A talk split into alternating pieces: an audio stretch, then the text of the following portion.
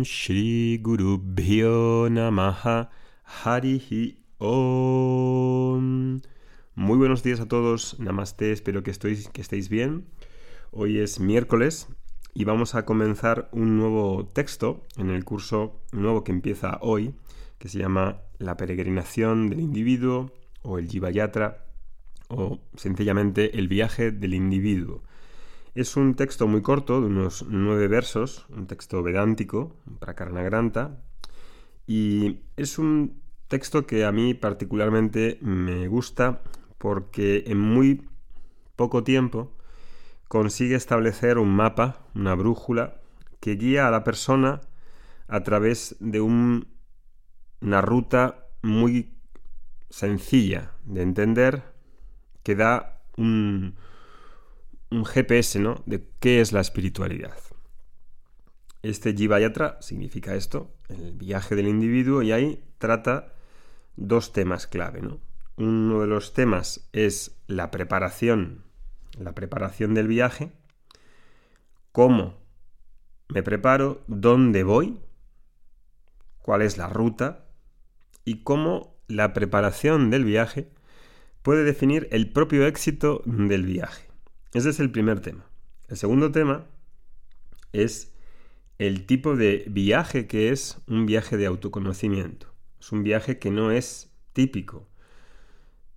Ahí vamos a ver cómo es ese viaje de, autoconocimiento y vamos a ver obviamente la verdad y la, naturaleza del individuo. Este Jivayatra em, saca su enseñanza de una Upanishad muy conocida, la Kata Upanishad, en la que se presenta una ilustración que probablemente habréis escuchado alguna otra vez, también la Bhagavad la menciona, y es la de el carro, ¿no? El carro que viaja. En este carro hay varios elementos. Primero está el propio carro, que es una analogía del cuerpo. Segundo están los caballos. Caballos son los sentidos. Son poderosos, nos pueden arrastrar y llevarnos donde ellos quieren. Caballos. Luego están las riendas. Las riendas son la mente que controla o que dirige a esos caballos, que si no se dirigen, se desbocan. Después está el propio conductor, que es Buddhi, que es la inteligencia. La inteligencia conduce a los caballos a través de las riendas. El conductor es el intelecto, la inteligencia, la sabiduría. Y por último, el viajero, que está en la parte de atrás del coche, es el Atman, el sí mismo, el ser. No hace nada ahí, pero está presente en todos esos elementos, en el carro, en los sentidos, en la mente y en el intelecto. Esa analogía es muy buena porque nos enseña en este texto cómo hacer esa preparación del carro, de los sentidos, de la mente y del intelecto, para poder hacer un buen viaje de vida. El texto comienza hablando de cuál es el propósito de la vida y cuál es el comienzo de la vida espiritual. Si no tenemos claro cuál es el propósito de la vida y yo no me fiaría que lo tuviésemos muy claro. Si preguntas a una persona mayor, podrías decirle, bueno, dígame usted cuál es el propósito de su vida. Y no te creas que todo el mundo va a tenerlo tan, tan claro. ¿Cuál es el propósito de la vida? Hace falta tenerlo claro, clarísimo. ¿Cuáles son las prioridades? Hace falta una sensibilidad mínima para saber qué es lo que busco y qué es lo que realmente quiero. Y el Jiva Yatra comienza con esos, con el verso inicial, haciendo una reflexión y un análisis muy importante de cuál es el propósito de la vida, cómo conocerlo y cómo cumplirlo. Porque si ni lo conozco ni, ni sé cómo se cumple, entonces estoy perdido, estoy desnortado. Así empieza Jiva Yatra. Después, en estos dos temas que he mencionado de la preparación y del tipo de viaje, en cuanto a la preparación, va a describir una serie de temas creo que muy bien descritos en muy poco tiempo. ¿no? Eh, digo muy poco tiempo porque hay otras enseñanzas que llevan mucho tiempo, hay filosofías que lo complican todo y lo hacen muy complejo, y Jiva Yatra en muy poco, con una economía muy grande, es capaz de explicar estas cosas de una manera muy sencilla.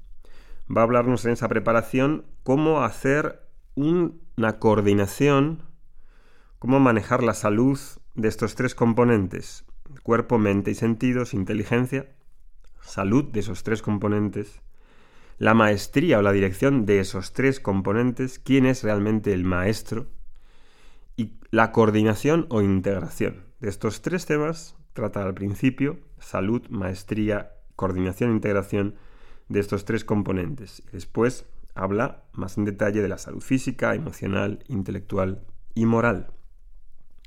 Una vez acabado con esos temas, habla de las tres grandes prácticas que existen en esta tradición, karma yoga, upasana y jnanam. Karma yoga tiene que ver con la acción. ¿Cómo es mi acción? ¿Cuál es la actitud? ¿Cuál es la acción correcta? ¿Cómo me tomo los resultados de esa acción? ¿Cómo asimilo las experiencias? Eso es karma yoga. Karma yoga integra todo tipo de disciplinas, pero karma yoga es un estilo de vida que implica acción. Upasana es meditación. Veremos ahí qué tres tipos de meditaciones hay, qué es meditación en este contexto clásico. Y por último, qué es jnana yoga, qué es el autoconocimiento, cuál es la disciplina, qué fases involucra el autoconocimiento. Después hablaremos de cuáles son los beneficios del karma yoga, satisfacción, serenidad, armonía social, crecimiento espiritual. Y en los tres últimos temas hablaremos de quién es la persona que es el Jivan Mukta, la persona liberada en vida. ¿Quién es este liberado en vida? ¿Qué le caracteriza? Por penúltimo veremos qué es esto de la teoría del karma, qué tres tipos de karmas hay. Karma quiere decir acciones. Y por último, el diseño de una vida, el diseño social también, que ayuda a hacer este viaje de autodescubrimiento.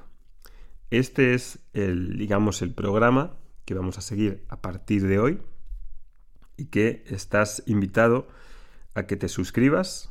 Abajo ponemos el enlace y hoy a las 2 en directo comenzaremos esta clase primera con este texto tan mm, valioso, tan corto, que presenta este esquema de cómo conducirse en la vida. Om Shanti Shanti Shanti Harihi Om.